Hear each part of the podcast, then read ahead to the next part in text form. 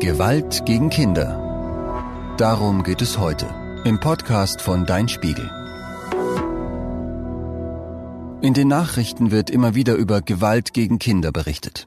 Experten befürchten, dass während der Corona-Pandemie mehr Kinder als sonst üble Dinge erleben. Hier erfahrt ihr, wo es Hilfe gibt und was jeder tun kann, der Schlimmes erlebt oder beobachtet. Telefon 116 111. Meistens beginnt ein Podcast mit einem spannenden Satz, der Lust darauf macht, weiterzuhören. In dieser Folge ist das anders. Hier geht es mit einer Telefonnummer los. 116 111. Das ist die Nummer gegen Kummer. Hier bekommen Kinder Hilfe, wenn sie Sorgen haben, egal welche, kleine und große. Die Mitarbeiter dort hören sich alle Sorgen an und versuchen zu helfen. Im vergangenen Jahr ging es in 10.539 Gesprächen um Gewalt und Missbrauch. Es ist davon auszugehen, dass jedes vierte Kind in irgendeiner Form Gewalt erlebt, sagt Martina Huxoll von Ahn vom Deutschen Kinderschutzbund. Darunter fällt dann aber alles, von einem Klaps auf dem Po oder einer Ohrfeige bis hin zu schweren Misshandlungen. Verlässliche Zahlen gibt es nicht. Die Polizei veröffentlicht jährlich einen Bericht, wie viele Fälle in Deutschland bekannt wurden. Betroffen sind in jedem Jahr etwa 4000 Kinder. Hinzu kommen die, die missbraucht oder sogar getötet werden und die, von denen die Polizei nicht weiß, dass sie Schlimmes erleben. Leider ist es so, dass viele Fälle von Gewalt gegen Kinder gar nicht bekannt werden, sagt Huxoll von Ahn. Sie bleiben unentdeckt. Deshalb spricht man von einem Dunkelfeld. Wir wissen nicht, wie viele Kinder wirklich betroffen sind. Beim Wort Gewalt denken viele erstmal an körperliche Dinge, zum Beispiel Ohrfeigen oder Schläge mit einem Stock. Oder an die Art Gewalt, bei der Erwachsene Kinder an privaten Stellen berühren, am Penis, an der Vulva, der Brust oder am Po. Aber auch seelische Gewalt ist gemeint, zum Beispiel wenn Kinder niedergebrüllt oder beleidigt werden Niemand darf ein Kind immerzu anschreien oder ihm sagen, dass es dumm, nicht richtig im Kopf oder wertlos ist. Das alles ist nicht okay. Niemals. Kinder haben ein Recht auf gewaltfreie Erziehung und Schutz. Das steht sogar im Gesetz. Kinder, die Gewalt erleben, glauben zunächst einmal, ich bin schuld daran. Denn häufig sind nicht fremde Leute für die Taten verantwortlich, sondern vertraute Menschen. Eltern, Großeltern, Lehrer, Menschen aus der Kirche oder dem Sportverein.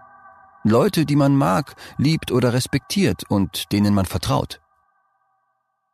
In Familien passiert vieles aus Überforderung, weil die Eltern mit den Nerven am Ende sind und dann zu Mitteln greifen, die nicht in Ordnung sind, sagt Martina Huxoll von Ahn. Einige Experten befürchten, dass das während der Corona-Pandemie noch häufiger der Fall ist als sonst. Denn die Situation ist für viele Menschen schwierig.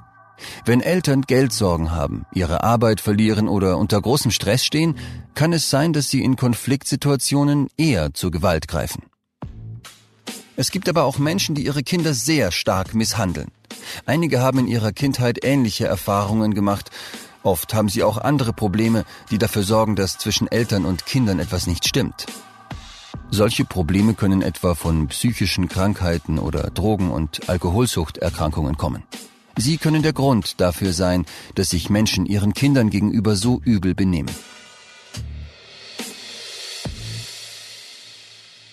Kinder, die misshandelt werden, fühlen sich stark gedemütigt und beschämt. Das sind furchtbar traurige Gefühle. Kein Kind sollte sie dauerhaft ertragen müssen. Erwachsene übrigens auch nicht. Wer geschlagen oder gedemütigt wird, ist nicht selbst schuld.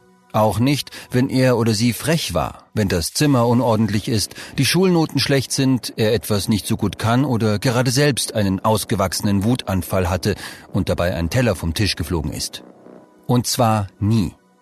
Das muss hier so deutlich gesagt werden, weil Kinder, die Misshandlungen erleben, eben oft glauben, ich bin selbst schuld. Aber das sind sie nicht. Weil viele Kinder glauben, selbst schuld zu sein, trauen sie sich nicht, Hilfe zu suchen. Dabei ist das aber so wichtig. Kein Kind muss diese Situation aushalten, sagt Martina Huxoll von Ahn. Jedes Kind hat ein Recht auf Unterstützung und ein Recht darauf, dass die Gewalt beendet wird. Und jetzt hören wir noch, wie du in solchen Situationen anderen helfen kannst. Wenn dir jemand ein schlimmes Geheimnis anvertraut. Dir vertraut jemand so sehr, dass er dir etwas Übles erzählt. Das ist eine große Sache und fühlt sich wahrscheinlich auch genau so an. Deshalb ist es ganz wichtig, dass du dir Unterstützung suchst. Überlege mit deinen Eltern, deiner Patentante oder einem anderen vertrauten Erwachsenen, wie ihr am besten helfen könnt. Auch wenn dich jemand gebeten hat, das schlimme Geheimnis für dich zu behalten, damit hilfst du ihm nicht. Und Geheimnisse, die dir ein schlechtes Gefühl machen, sind keine guten Geheimnisse. Du darfst darüber sprechen und dir Hilfe holen. Was du nicht darfst, das Geheimnis in der ganzen Klasse herum erzählen. Aber das ist eh klar, oder? Wenn dir auffällt, dass es jemandem schlecht geht, den du nicht so gut kennst. Es gibt ein paar Hinweise darauf, dass jemand Gewalt erlebt.